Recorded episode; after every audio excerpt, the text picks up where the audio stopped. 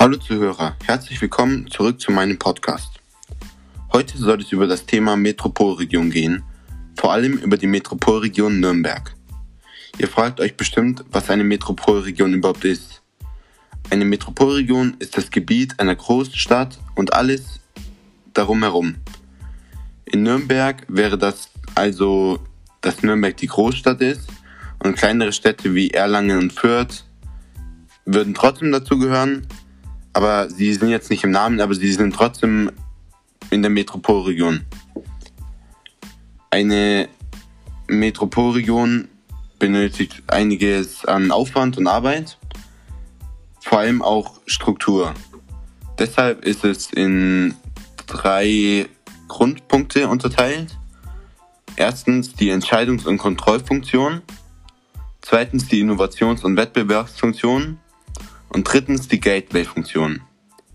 Weil ihr damit wahrscheinlich nichts anfangen könnt, genauso wie ich am Anfang, werde ich es euch einzeln erklären. Fangen wir mit der Entscheidungs- und Kontrollfunktion an. Sie ist nochmal in zwei Teile geteilt. Einmal den öffentlichen Sektor. Dabei geht es hauptsächlich um Bundesbehörden und Bundesagenturen, wie zum Beispiel Krankenhäuser, Gerichte und Universitäten. Und den zweiten Teil, den privatwirtschaftlichen Sektor, bei dem es um Firmenzentralen und Niederlassungen geht.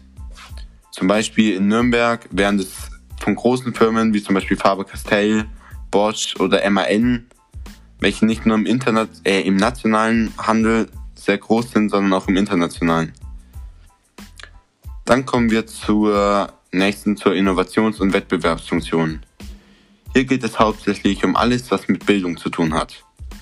Auch diese Funktion ist wieder in zwei Bereiche gesplittet. Einmal alle Schulen, Universitäten und Hochschulen, also wo die Schüler hingehen, und dann die Bildungseinrichtungen, die für jeden zugänglich sind. Sowas wie Museen, Theater oder ähnliches.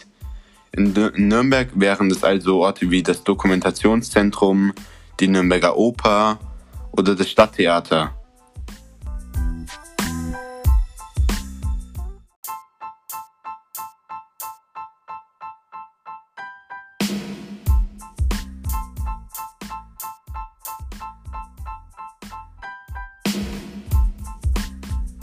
So, jetzt kommen wir noch zum letzten Punkt der Gateway-Funktion. Dabei geht es um alles, was mit Mobilität und Verkehr zu tun hat. Ihr könnt es euch schon denken, dieser Punkt ist auch wieder in zwei Teile unterteilt. Erstmal reden wir über die Verkehrsinfrastruktur. Sie ist für Betriebe, egal in welcher Art, ein wichtiger Punkt. Zum einen für den Transport der Güter, aber auch für die Mitarbeiter, dass sie gut an ihre Arbeitsstätte kommen können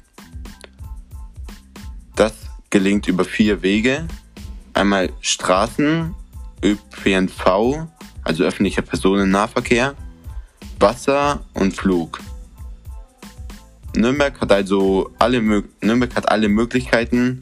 Bei den Straßen fließen die A3, die A6 und die A9 als größte Autobahnen durch die Region. Durch den Bahnhof ist natürlich Nürnberg auch gut vernetzt dadurch auch, dass drei der Hauptadern der Europä des europäischen Schienensystems durch den Nürnberg fließen. Dann den Hafen am Rhein-Main-Donau-Kanal im Südosten der Stadt und auch noch über die Lüfte über den Albrecht-Dürer Airport. Damit ist Nürnberg wirklich mit allen vier Punkten optimal mobil. Allerdings ist bei der Gateway-Funktion nicht nur die Verkehrsinfrastruktur so wichtig, auch die ähm, Mobilität des Sozialwesens. Dass man sich austauscht mit anderen Metropolregionen auf einem Fachwissen. Das findet häufig über Messen statt.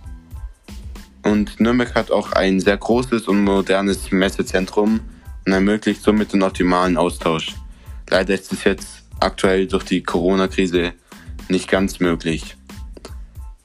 Es muss aber nicht nur über Messen verlaufen, es können auch Kongresse eine gute Möglichkeit bilden. Man kann sich dort gut mit dem anderen Fachgebiet austauschen Und das hat sich natürlich Nürnberg nicht zweimal mal sagen lassen und hat ein höchst fortschrittliches Kongresszentrum gebaut.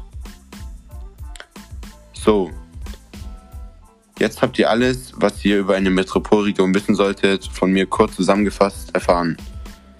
Wenn ihr jetzt hat, vielleicht noch irgendwas nicht ganz verstanden habt oder ihr noch mehr wissen möchtet, könnt ihr auch gerne auf www.metropolregionnürnberg.de, wo ich auch einige Informationen her habe, nachschauen.